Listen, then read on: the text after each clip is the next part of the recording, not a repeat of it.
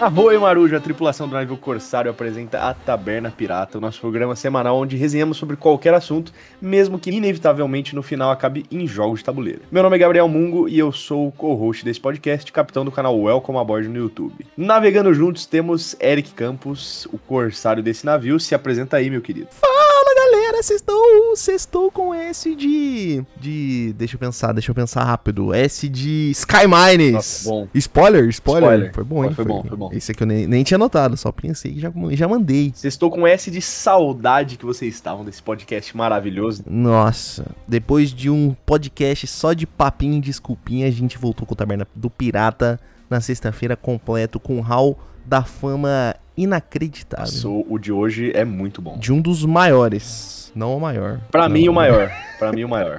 Mas aí, uma- é polêmico, polêmico. Polê- ele é polêmico. polêmico. Então, mas primeiramente a gente vai pro nosso quadro, né, mais que famoso aí, reconhecido mundialmente, que é o Butim, os jogos que a gente jogou essa semana. Bora então, Eric. Bora!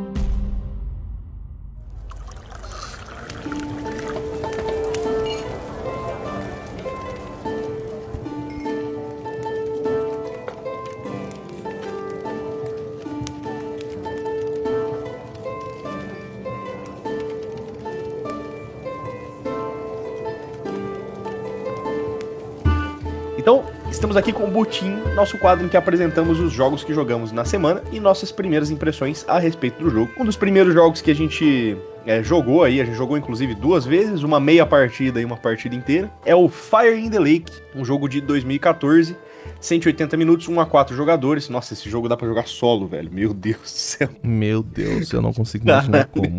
O jo- um jogo aí dos designers Mark Herman, um cara aí que fez o, o Churchill, eu não conheço esse jogo, e o Volko Ranke, que fez o Cuba Libre. O Churchill, inclusive, ele é um jogo é, que, eu, pelo que eu vi, ele é bem legal. Parece bem interessante também. Ele é de 1 a 3 jogadores. Ele fala sobre o- a- os acordos que vão impulsionar a paz pós-guerra. E o Cuba Libre pega ali a história do Fidel Castro retornando da Cuba com a sua revolução. Então, todos eles aí têm uma pegada bem histórica. E se puxar o- a pegada do Fire in the Lake, são jogos interessantes. Eu gostei bastante do Fire in the Lake. Esses dois jogos aí são do. Da mesma estrutura coin. Os caras Ah. são malucos por jogo de guerra, de contra-insurgência, insurgência, de eventos históricos. Então todos eles têm essa pegada aí, esse pezinho aí nesse mundo sombrio. Ah, o, Churchill eu não tinha ouvido falar, mas o Cuba Libre eu, eu ouvi. Acho que o Vitão tava comentando, né? Sim, sim. É, os artistas são o Roger B. McGowan, que fez o Twilight Struggle, que é um jogaço para dois jogadores aí. Dominant Species, que a gente gosta bastante também. E 1846, que é um 18x, né? Quem sabe aí mais pra frente a gente não fale sobre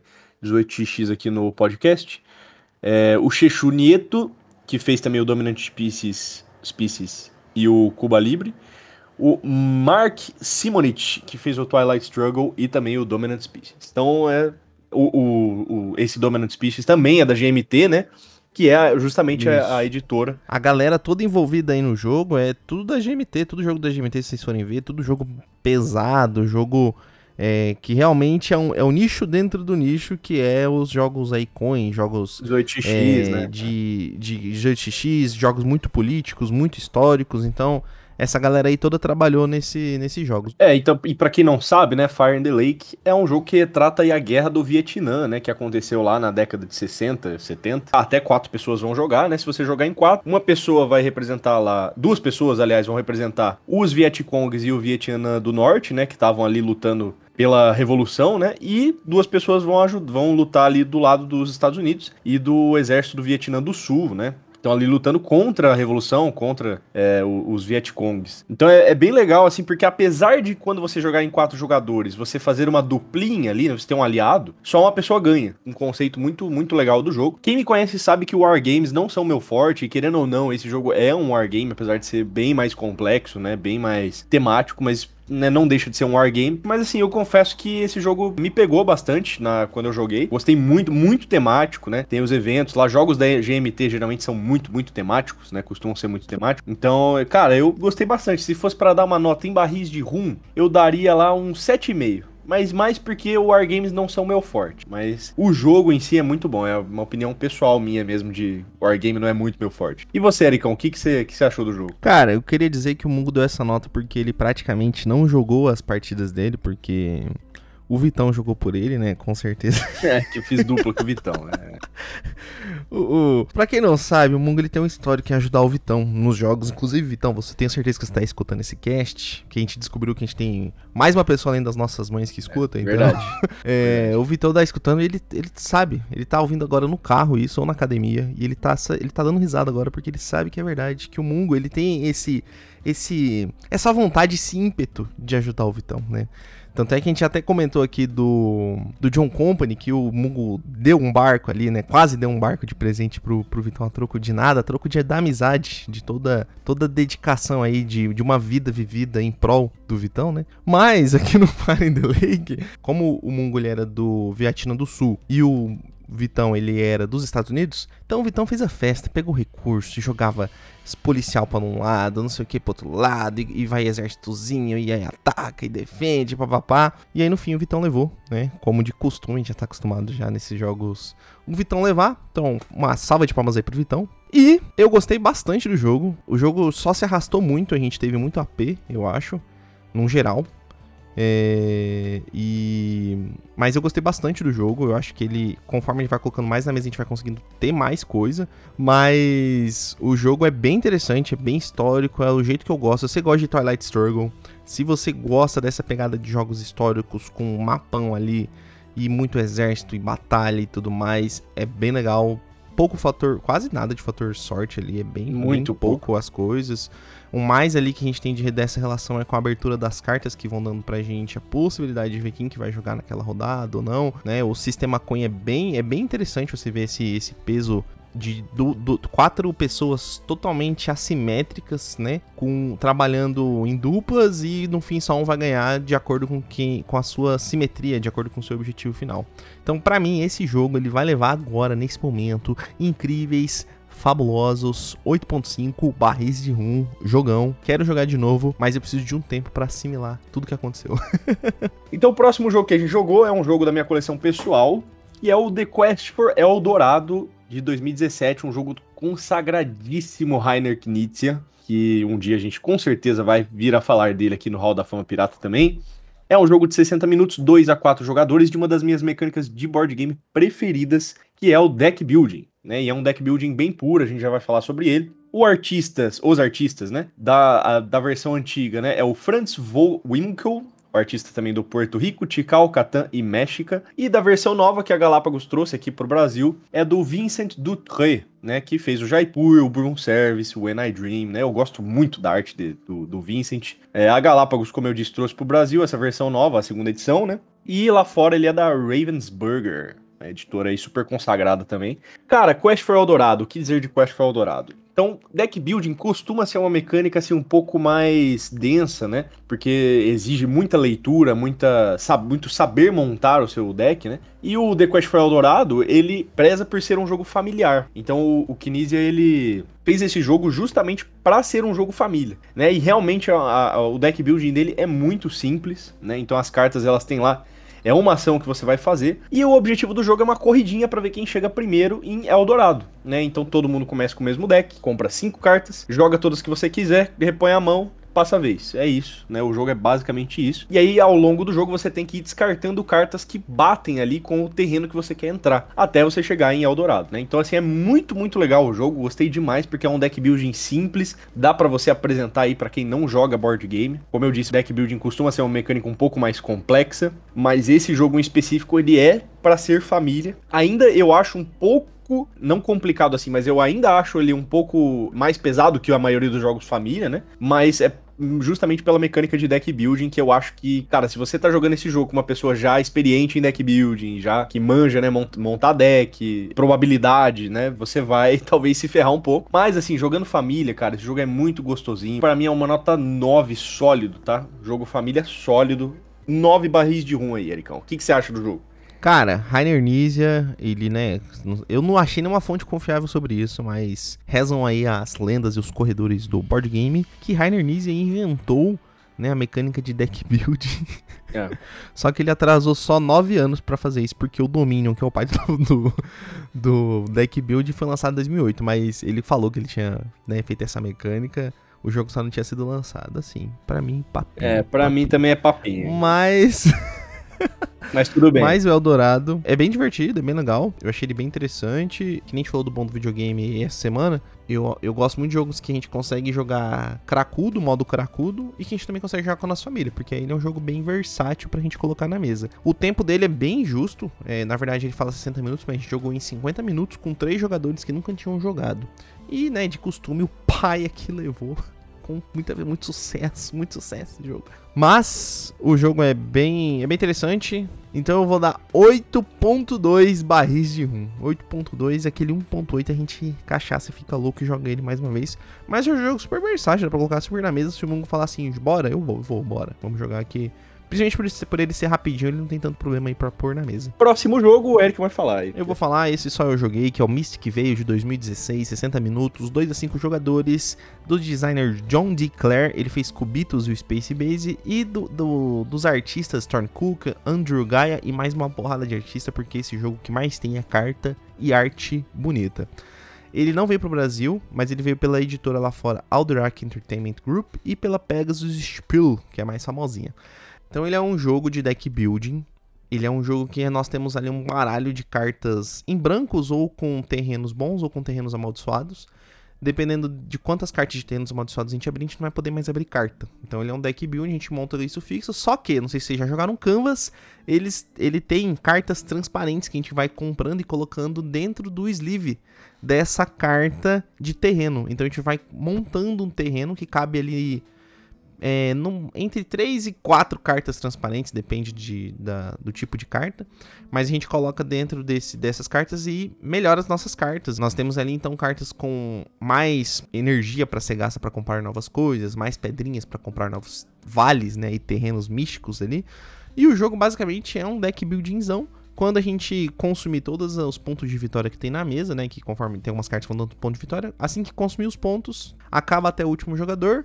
E a gente vê quem que fez mais ponto. O jogo é bem divertido. Nossa, mas é muito divertido, é muito bom. Eu gostei muito do jogo mesmo. Muito, muito, muito. E eu dou para ele 9 barris de rum. Muito obrigado, Thiago, por ter esse jogo. A gente jogamos com várias expansões. O jogo é lindão. É, é dependente de idioma, então se você não souber inglês, não tem como. Ou outra língua que ele seja lançada, né? Mas não tem como jogar. Mas ele é bem, bem, bem bom mesmo. Bem bom mesmo. E a gente também queria fazer uma menção aí ao Tzolk'in, o calendário Maia. Eu queria fazer no caso. O Mungo já jogou, já falou que é o top 1 dele, a locação de trabalhador. Eu achei um certo exagero, é um jogo legal mas não é o melhor jogo de, de alocação de trabalhador. A, a dinâmica ali da, da rolagem ali das engrenagens é bem, é bem interessante, mas não, eu não senti aquele ímpeto ali de querer jogar ele sempre. Mas é um jogo ótimo, não tem que falar, é um jogo bom, não, não tenho que cornetar, é um jogo bem, bem interessante, mecânica legal, bonito, é, estilo de jogo euro classicão e com essa dinâmica ali das engrenagens que deixa o jogo mais bonito ainda. Então, pro Tesouro, que eu também queria deixar aqui uma nota registrada, eu dou para ele 8.5 barris de rum, porque eu também gostei bastante dele. É isso aí. É, o Tolkien é um dos meus alocações de trabalhador preferido. Eu estava até re reformulando, né, essa, esse top. É, talvez não colocar ele top 1, realmente, porque eu tava pensando assim, pô, eu acho que eu gosto mais de Fish for Odin do que o Tolkien. Então, eu tinha colocado na minha lista de top 5 alocação de trabalhador, eu coloquei acho que o Fish for Odin em terceiro e o Tolkien em primeiro. Talvez isso se inverta hoje. Se você quiser lembrar comigo, vai lá no meu isso. canal e assiste o vídeo que eu fiz lá com o Jorge. Belo jabá. O jogo com a expansão fica maravilhoso, que a gente, você não jogou com a expansão ainda, mas o Vitão tem a expansão, então Vitão, vamos jogar Tolkien com a expansão, porque eu adoro esse jogo, adoro, adoro, adoro. Para mim esse jogo é um 9.5, mais estratégico do que tático sólidos 9.5 barris de 1. É isso aí. Então, rapaziada, vamos agora para o Papo do Taberneiro. Eric, apresenta esse quadro aí pra gente. Pode deixar.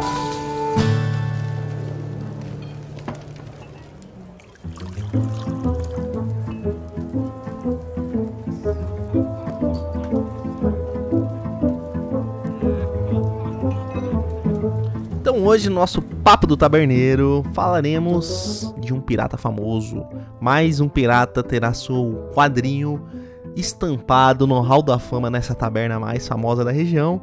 E hoje não seria diferente, um pirata austríaco, Alexander Pfister, Pfister, Pfizer, eu não sei, mas é o Alexander, o pifizinho da galera.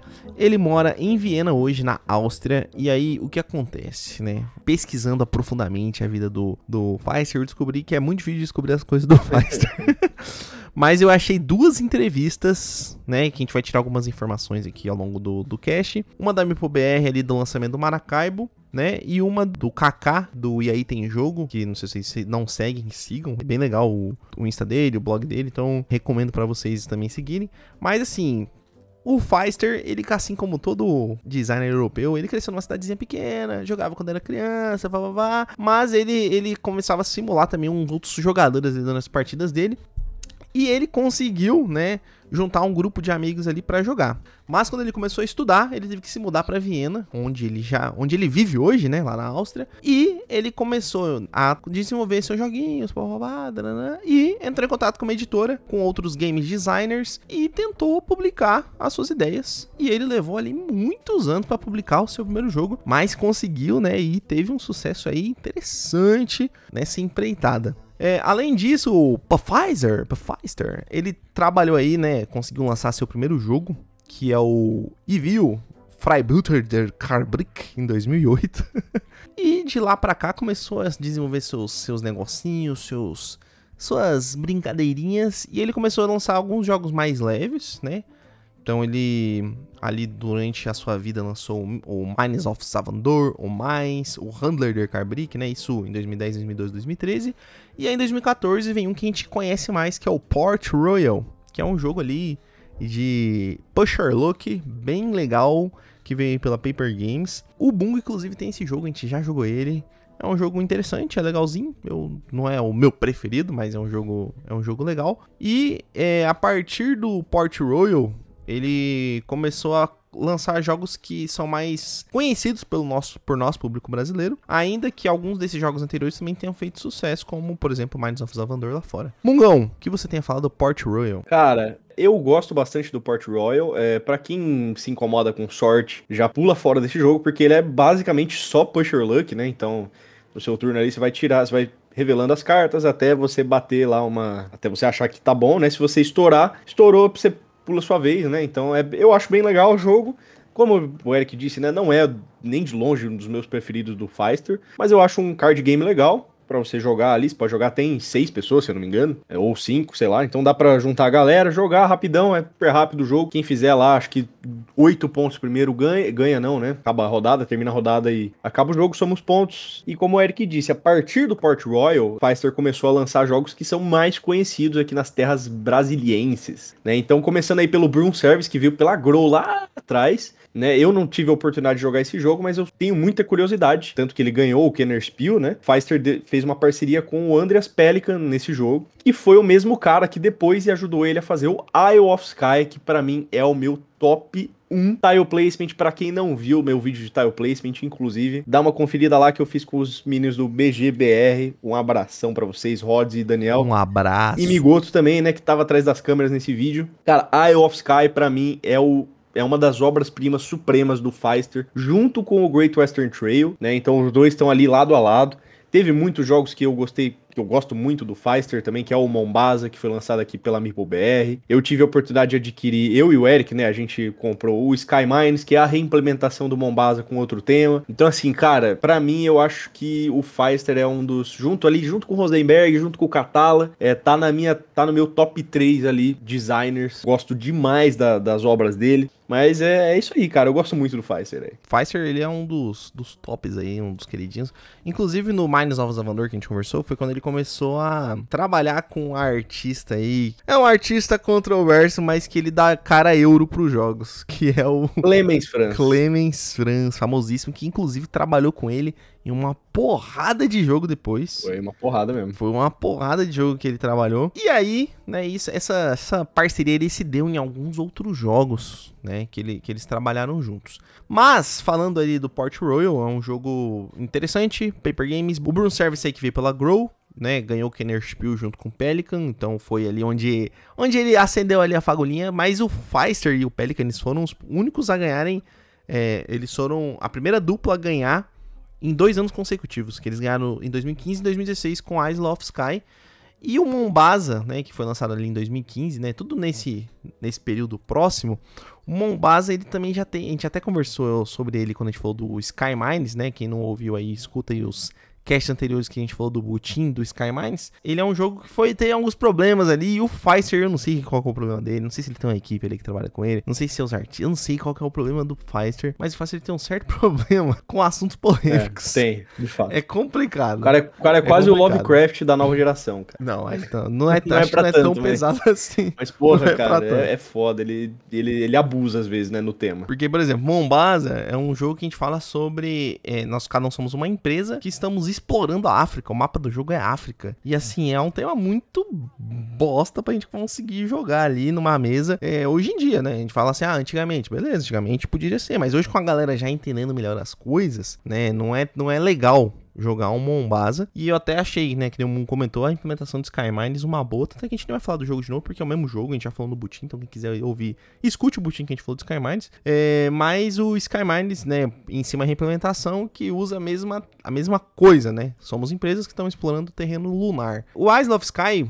né, complementando o que o Mungo falou, é um jogo que eu gosto muito também, eu acho ele bem interessante. Eu, eu acho que ele consegue implementar bem o esquema do Carcassonne com o leilão. Você consegue ver os dois jogos juntos ali, um, um, leilãozinho de pecinhas do Carcassonne. E o jogo é bem inteligente, é bem legal, eu acho que super válido o Kenner, o Kenner Spiel que foi dado a ele. E o All My Goods é um jogo bem interessante, eu já joguei ele bastante, a expansão dele é uma maravilha, a gente já falou isso também no, no último cast que a gente falou sobre é, expansões, top expansões, que foi inclusive o, o cast do GWT. Teve o Broom Service em seguida, o The Card Game 2016. E no mesmo ano foi lançado para mim a obra-prima dele. Ele não conseguiu ainda bater esse jogo que é o Great Western Trail, o Rei do Gado, que não vamos nem comentar aqui, não sei se você concorda comigo, Mungo, mas a gente tem um cast inteiro para ele, é, né? concordo, eu acho que a gente nem devia comentar. Então voltem aí, escutem o GWT, o nosso cast do Rei do Gado, jogamos o jogo do Rei do Gado, descobrimos que nós todos somos gado, então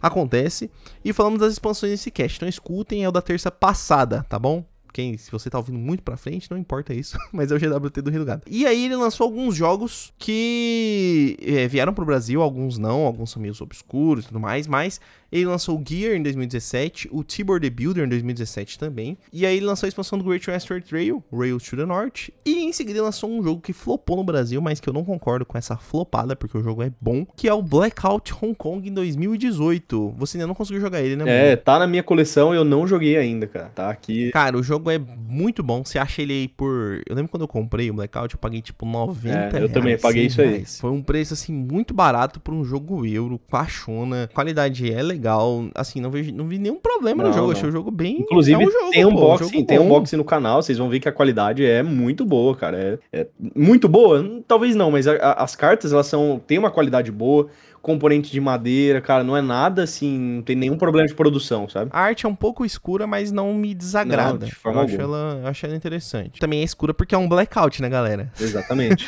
exatamente. Faz sentido. Mas o jogo é bem legal. Também ele lançou o Expedition to New Dale em 2019 e um outro aí que veio que fez bastante barulho na comunidade, que foi o Maracaibo em 2019. Inclusive o Maracaibo, ele tem cache no Gambiarra Board Game. Esse eu recomendo você escutar porque é um cache bem legal. E o, o Maracaibo é um jogo que mistura muita coisa. Ele mistura um GWT com umas cartas do Port Royal. É uma doideira só.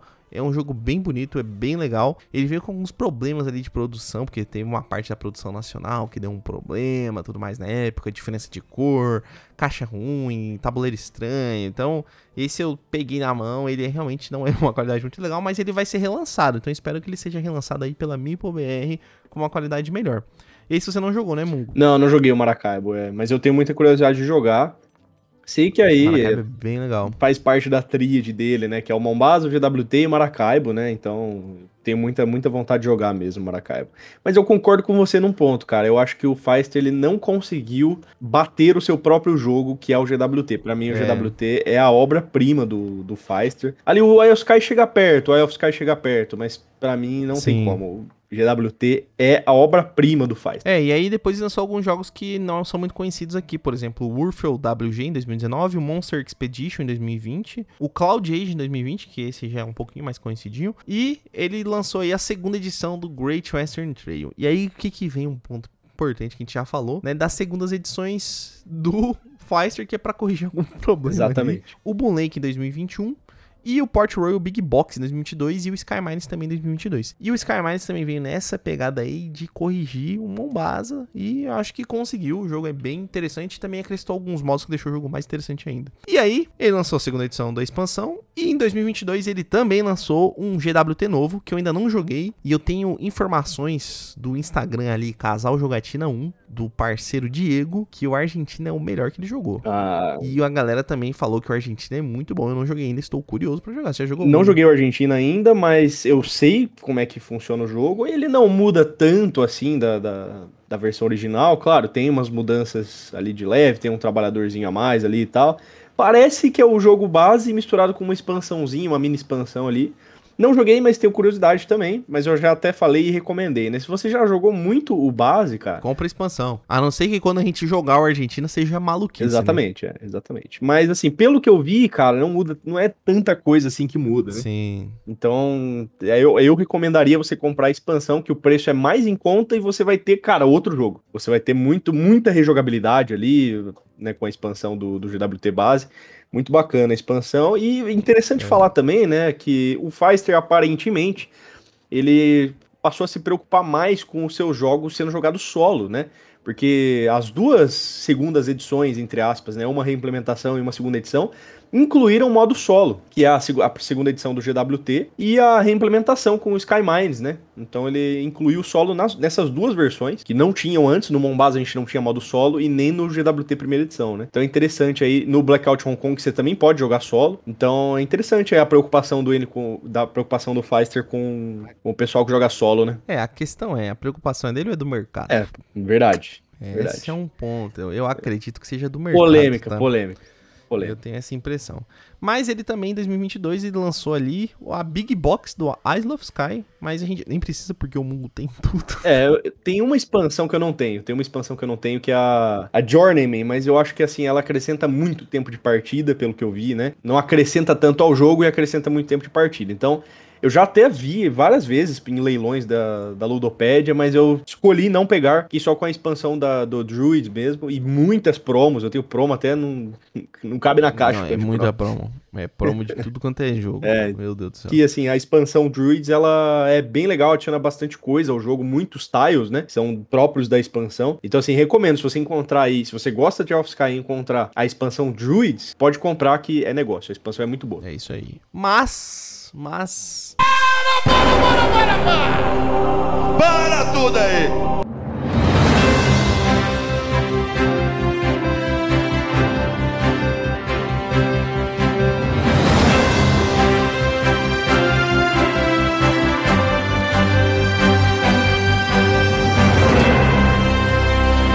Fofoca do taberneiro. Qual que é a fofoca, amor? Nossa, essa fofoca aqui vocês vocês vão pirar, cara. Assim, pra quem não sabe, né, já estava anunciado há muito tempo que o GWT é uma é uma trilogia, né? Então a gente tem o GWT base, a gente tem o GWT Argentina e já tinha sido anunciado o GWT Nova Zelândia, né, que você vai criar ovelhas na Nova Zelândia, né? E, né, se vocês não passaram lá pra dar uma olhadinha no BGG, foram adicionadas muitas fotos de como é que é o jogo, quais são as raças de ovelha que tem, foto do tabuleiro, foto de, enfim, foto do, do- da jogabilidade, né, do, dos componentes. Então, cara, se você não passou pra ver ainda, vai lá, vai no BGG, dá uma olhada, porque, cara, esse jogo vai ter que vir pra minha coleção quando lançar no Brasil, cara. Porque eu achei muito, muito, muito legal. E eu espero que ele mude mais o jogo do que o Argentina fez, né? Eu espero que ele renove um pouco mais o, o- o GWT, né? É, a gente falando isso com opinião baseada, Baseado em Arial nada. 12, porque a gente Baseado em não nada. jogou o Exatamente. É. Mas jogando a Argentina, a gente traz aqui pra vocês informação que eu tô, tô ajeitando essa mesa aí de Argentina pra Eu tô só nós. cornetando aqui o Argentina, tá, pessoal? É isso aí. Porque aqui o que a gente faz é cornetar e é isso aí. E falar. E falar. é. É, exatamente. Por fim, temos aí um jogo anunciado recente que é o Part of Maracaibo de 2023 também. E ele é um outro jogo da me no mesmo universo ali de Maracaibo, que é o universo das ilhas do Caribe ali, né? Da, da, daquela região ali das, de navegações e piratas e tudo mais. Então, bem temático. Num geral, o Feister, então, a gente, né, através da nossa pesquisa, eu pesquisei bastante, tá? Foi me aprofundada a pesquisa, eu não achei quase nada. É, devo ter perdido alguma coisa em austríaco, né, que eu não sei ler, ou em alemão, que eu também não sei ler. Mas o que achei em inglês e em português aqui eu trouxe pra vocês, galera. Mas assim, o que é interessante, o Feister, ele tem como jogos preferidos jogos de duração média entre 1 e 2 horas. Mas os melhores jogos dele são jogos que demoram aí pelo menos 3, 3 horas e meia. O que, que você acha disso? Hum, Cara, hipocrisia? hipocrisia.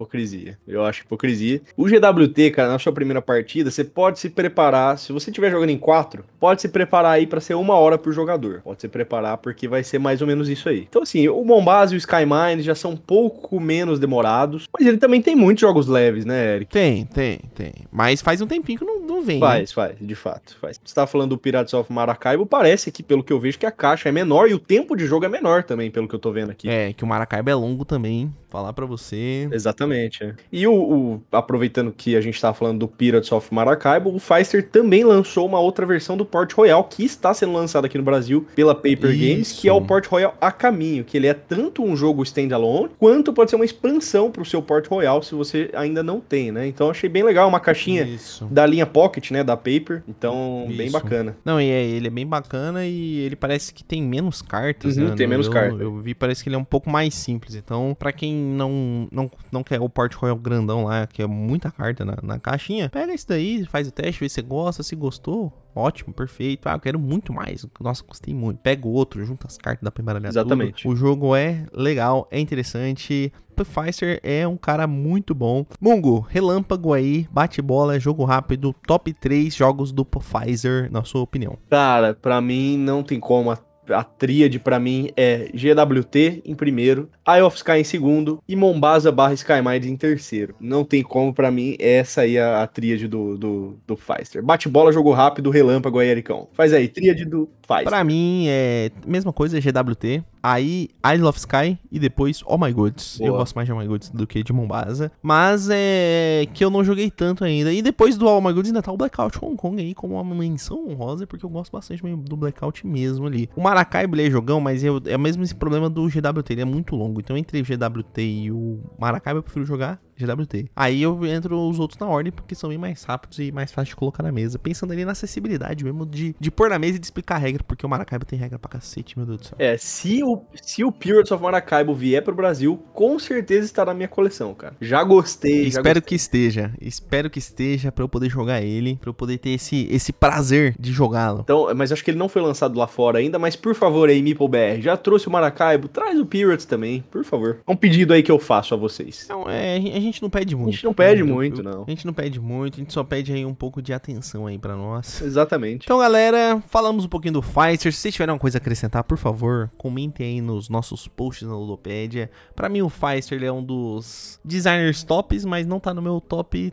Top 3, eu não sei se estaria, hein? Teria que pensar um pouco. Pra mim, o Uvi, o cara, ele é primeiro lugar. Ele é genial. É. O Visão da Massa, eu estudando a história dele, fiquei mais impressionado ainda. A gente vai falar dele num cast futuro, hein? Com certeza. Fiquem atentos e com convidados, hein, galera? Com convidados. É isso aí. Então fiquem atentos aí. Sigam a gente nas nossas redes sociais, no nosso Instagram, no nosso canal da Ludopédia. Sigam a gente no, nas, em todas as plataformas de áudios que estamos disponíveis. Sigam a gente, comentem, é, falem o que vocês acharam do episódio, o que, que vocês têm mais a falar do Fighter. Se a gente falou alguma merda, fala pra nós que a gente fala também, né? Até recentemente aqui deixando uma, uma correção aqui, a gente falou sobre Deck Building e Deck Builder. isso, e a gente falou que o deck builder quando a gente monta antes, mas na verdade o deck builder é o cara que faz o deck building. Na verdade, quando a gente monta antes é um deck construction. Então, só deixando essa correção. Mas, é, inclusive, apontado muito bem pelo Guilherme Tissot, que tá ouvindo todos os casts aí. Um abra... Dá um abraço aí pro Guilherme Tissot, que ele sempre comenta aí nos nossos, nos nossos posts. Cara, Guilherme, um abração pra você. Espero que você esteja gostando aí do cast. Bom, se não tivesse gostando, não estaria assistindo, né? Mas aí espero que você curta muito esse episódio aí. A gente fez com todo carinho aí pra você poder ouvir e poder se divertir. é isso aí, e um abraço também pro, pra galera que a gente conhece, que tá ouvindo, Coringa, né, que escuta sempre, o Daniel, né? A galera que sempre tá ouvindo a gente, o Vitor a gente mandou um abraço para ele. E também pro Rafa, também queria deixar aqui um abraço pro Rafa Oliveira, que também sempre comenta e sempre interage ali no nosso Instagram. Então não deixem de interagir, que você também pode né, ter sua, o seu nome eternizado no cast, no podcast com menos relevância atualmente. Exatamente, um dos podcasts com menos rele relevância no Brasil. Mas seu nome está sendo citado e relembrado por nós e está no nosso coração. Se vocês quiserem, eu peço pra minha avó anotar o nome de vocês. Ela coloca nos action figures dela do Santos, que ela tem uma, um altarzinho, e ela coloca o nome de vocês em oração. Boa, boa.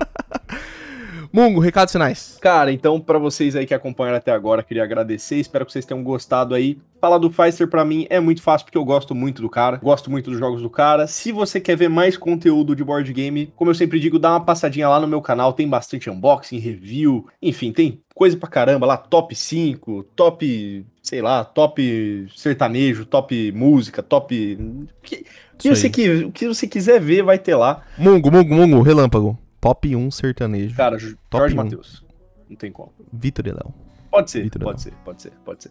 Eu gosto muito de Jorge Matheus. Enfim, é, se você quiser ver mais conteúdo de board game, dá uma passadinha lá no meu canal no YouTube, Welcome Aboard. Você vai ser muito bem recebido lá. E Obrigado, agradecer, né, as pessoas aí que acompanham, que estão acompanhando aí o nosso podcast sempre. Vocês são demais, sem vocês isso aqui não existiria. Então, é isso aí. Então é isso aí, vamos encerrar então ao som de Vitor Léo.